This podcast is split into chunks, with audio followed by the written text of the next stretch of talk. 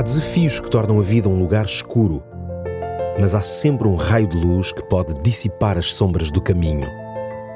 Descubra-o aqui. Luz na escuridão com Nuno Silva.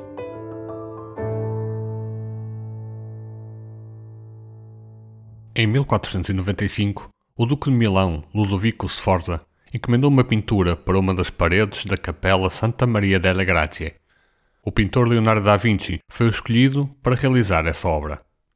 Na parede de quase 40 metros quadrados de área, Da Vinci decidiu retratar a última ceia de Jesus.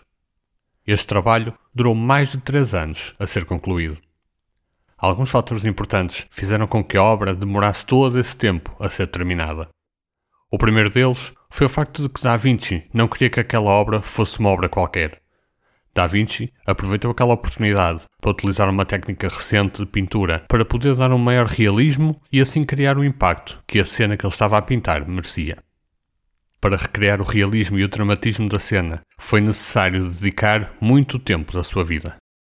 Um segundo aspecto importante foi que Da Vinci quis estudar a fundo as expressões faciais do ser humano para poder reproduzir aquilo que ele entendia terem sido as reações dos discípulos quando Jesus disse que um deles o iria trair naquela noite.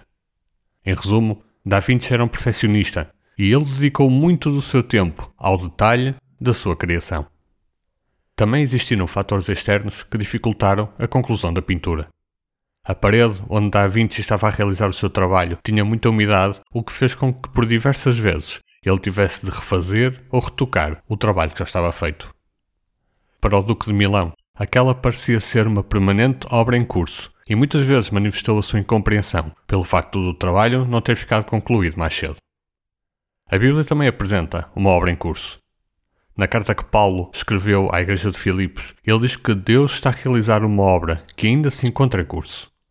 Ele escreveu: Estou convencido de que Deus, que convosco começou a sua boa obra, continuará a aperfeiçoá-la até ao dia de Jesus Cristo. Nós somos a obra inacabada de Deus. É verdade, eu e você somos obras em curso por parte de Deus. Desde o nosso nascimento até a nossa morte, Deus está a realizar uma obra em nós. Assim como aconteceu com Leonardo da Vinci, Deus também enfrenta algumas dificuldades na realização dessa obra. Não pela sua incapacidade, mas porque essa obra é uma obra de amor que tem de dar liberdade às telas onde essa obra ocorre. Deus é um Deus de detalhe e um perfeccionista. Para Deus, cada detalhe do nosso caráter é importante e Ele está disposto a dedicar o tempo que for preciso para trabalhar nele. Aperfeiçoar em nós a virtude da paciência pode demorar algum tempo, Aprimorar a bondade no nosso coração pode ser um trabalho de vários anos. E se isso já não fosse suficiente, Deus também tem de lidar com as umidades no nosso temperamento. Essas umidades são a nossa resistência e os momentos em que voluntariamente decidimos borrar a pintura. Deus, o mestre da pintura do coração e da mente, quer realizar em si uma obra-prima de um valor incalculável. Mas isso vai sempre depender de si. O meu desejo é que se deixe moldar e retocar por Deus.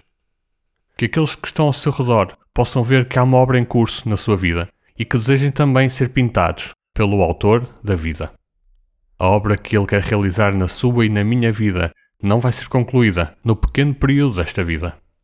Um dia, vamos todos fazer parte da exposição de Deus, onde seres que um dia estiveram estragados pelas umidades e bolores da vida se apresentarão juntos como perfeitas telas recriadas pelo Criador. Até ao próximo programa.